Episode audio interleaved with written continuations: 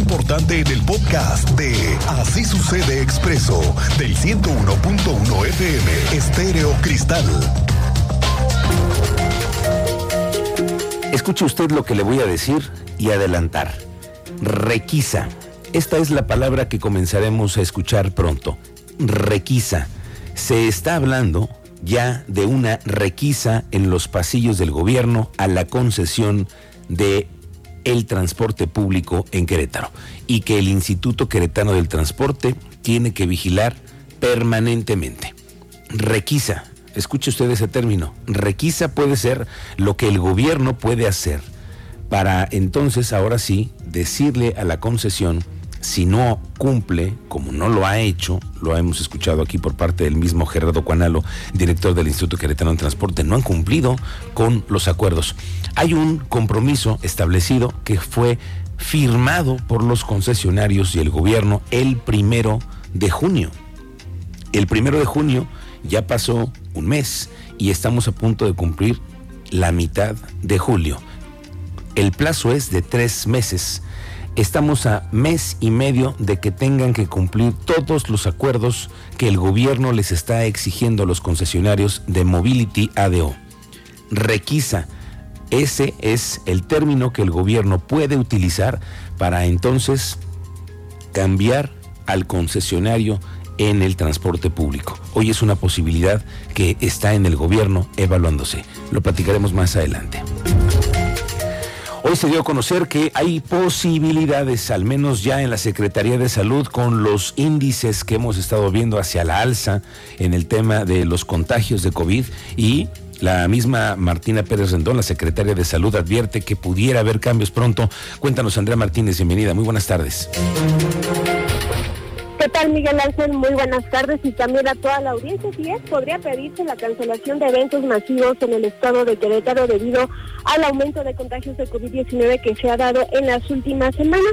Y bueno, al respecto, la secretaria de Salud Estatal, Martina Pérez Rendón, informó que si se mantienen eh, pues los números de contagios y hospitalizaciones, la entidad podría mantenerse en el escenario modificado. Sin embargo, consideró que en caso de registrarse un aumento acelerado, podrían analizarse algunas restricciones en la movilidad. Escuchemos, bueno, pues este posicionamiento que hace al respecto la titular de la Secretaría de Salud Estatal. En este momento pudiera llegar a suceder, la verdad es que no puedo asegurarlo porque todo dependerá. Si siguiera este mismo comportamiento, eh, nos mantendríamos en el escenario ha modificado, los indicadores nos, nos ubican en, ese, en esa posición y seguiríamos como hasta ahora.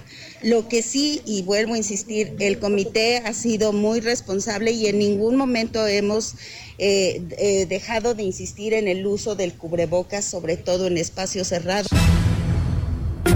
Y bueno, como la escuchábamos, Pérez Rendón, eh, pues sostuvo que el Comité Técnico de Salud ha sido responsable y que en ningún momento se ha dejado de existir en el uso de cubrebocas, sobre todo en los espacios cerrados. Y es que, bueno, recordó que actualmente en el Estado se registran hasta 500 nuevos, nuevos casos de COVID-19 de mil muestras que se realizan diariamente. Finalmente, bueno, la titular de la Secretaría de Salud Estatal añadió que la curva que se registró el año pasado durante estos mismos meses tuvo una duración aproximada de un mes, pero no se puede asegurar que pueda ser similar en este año, ya que cada oleada ha sido diferente. Esta fue la información, Miguel Ángel.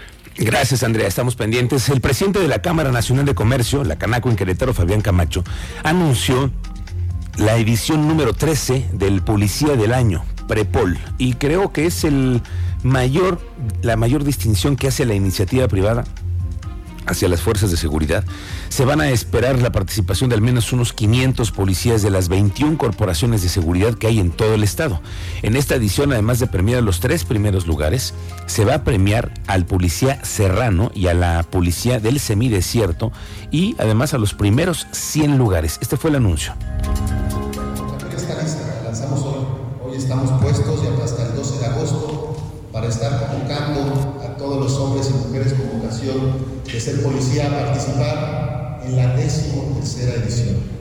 Nuestro objetivo es superar la meta de la edición anterior y poder estar llegando a que se registren mínimo 506 policías en todo el estado, en las 23 corporaciones y a partir de ello comenzará a partir del 18 de agosto el proceso de evaluación, que aproximadamente, lo decía mi amigo Luis, hasta eh, primera semana de octubre, donde les agradecemos a las universidades mucho su aporte en esta etapa fundamental, porque su rigor, su expertise, la colaboración de sus claustros académicos es fundamental para darle esa seriedad.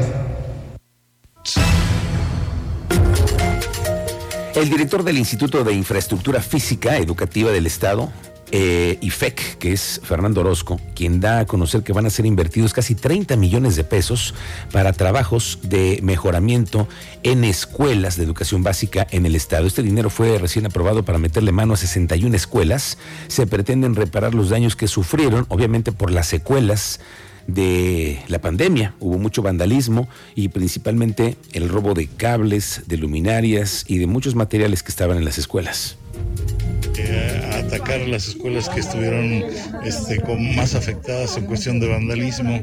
De este nos acaban de aprobar 29.9 millones de pesos para eh, es un universo de 61 escuelas las que estamos este, cubriendo y prácticamente con eso llegaríamos al 100% de todas las escuelas que estuvieron dañadas para el regreso a clases.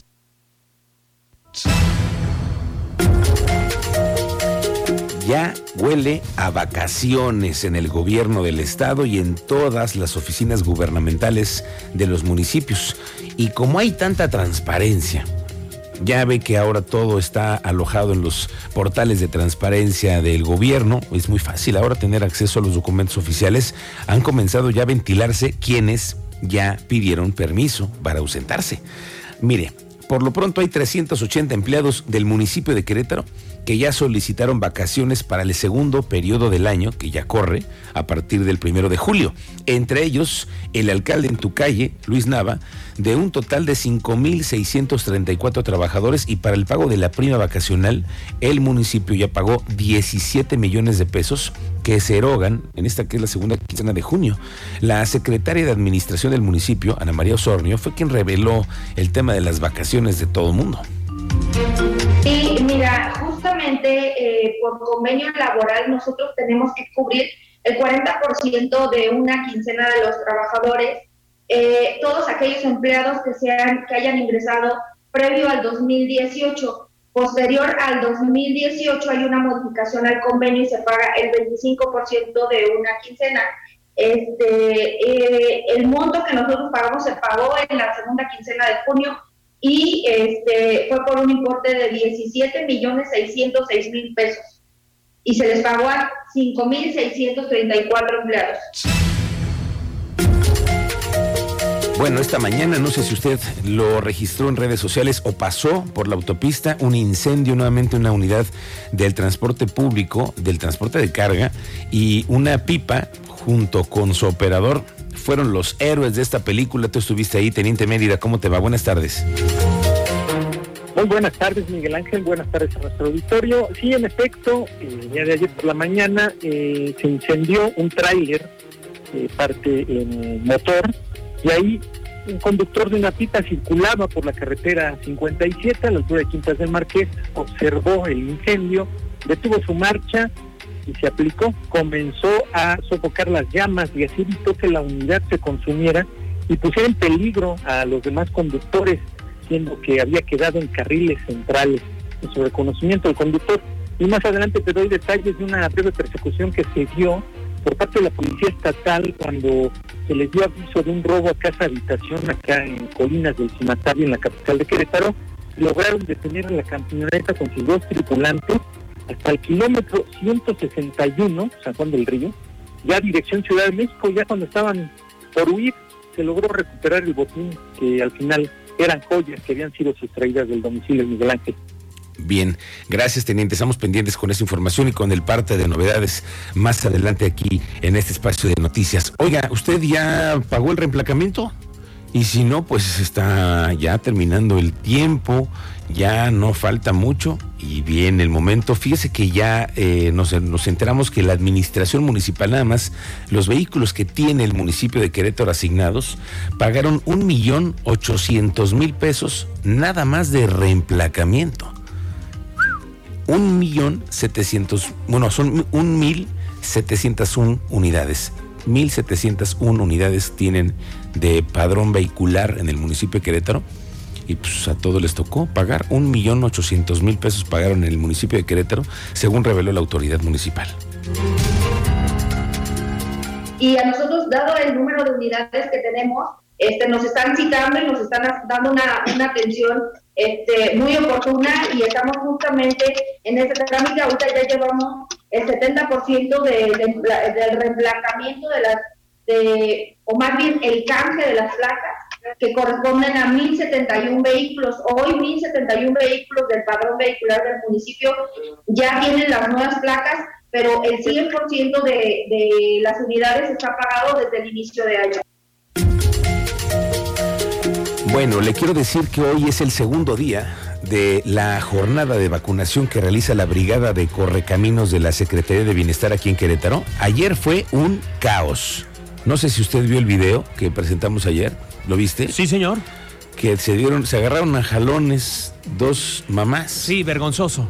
Muy penoso, Vergonzoso. porque además muchos menores de edad. ahí, Alrededor. todos los niños que van a ir a vacunarse de 5 a 11 años de edad Sí. viendo ese espectáculo lamentable.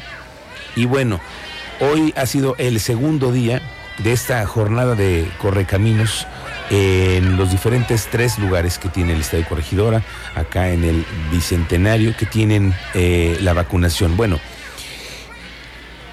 en estos días la inoculación le corresponde a los menores de 5 a 11 años de edad, ni más ni menos debido a que el antígeno Pfizer contiene sustancias diversas a las de otras edades, ya que es una vacuna especial para los más pequeños. Las sedes en el Corregidor, en el eh, Ecocentro Expositor y el Parque Bicentenario, todas en un horario de 8 de la mañana y hasta la 1 de la tarde.